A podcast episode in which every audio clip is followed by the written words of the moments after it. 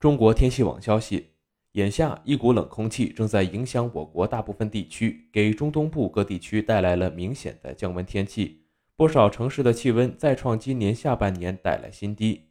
今年秋冬季，冷空气从来都是我国天气舞台平台上的当仁不让主角，常常占据 C 位。冷空气从哪里来？最喜欢去哪儿？关于冷空气，你想知道的都在这儿。冷空气是经所有地点气温下降的空气团，有的冷空气只是小打小闹，带来一些气温波动；有的则高冷霸气，制造大范围的雨雪降温。冷空气降温能力不同，获得的称呼也不同，分别为弱冷空气、较强冷空气、强冷空气以及寒潮。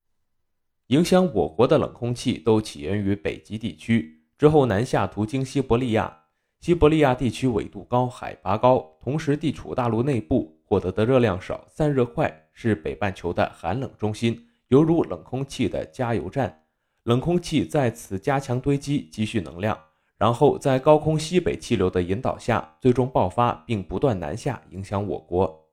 冷空气的实力主要体现在降温幅度上，因此冷空气的强弱既取决于冷空气本身的强度。也取决于受影响地区的基础气温。如果冷空气本身很强，所经地区的基础气温也会比较高，造成降温猛烈，就会可能达到寒潮的效果。如果冷空气本身实力一般，所经地区的气温也比较低，那么就会比较小幅度降温，是一次弱冷空气。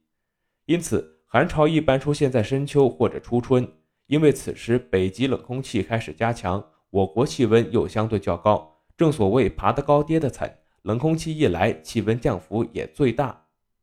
不同强度的冷空气移速不同，弱冷空气移速快于强冷空气和寒潮。不同强度的冷空气在陆地上移动的速度为每小时二十至八十公里，平均时速为五十公里，相当于汽车在城市道路中的行驶速度。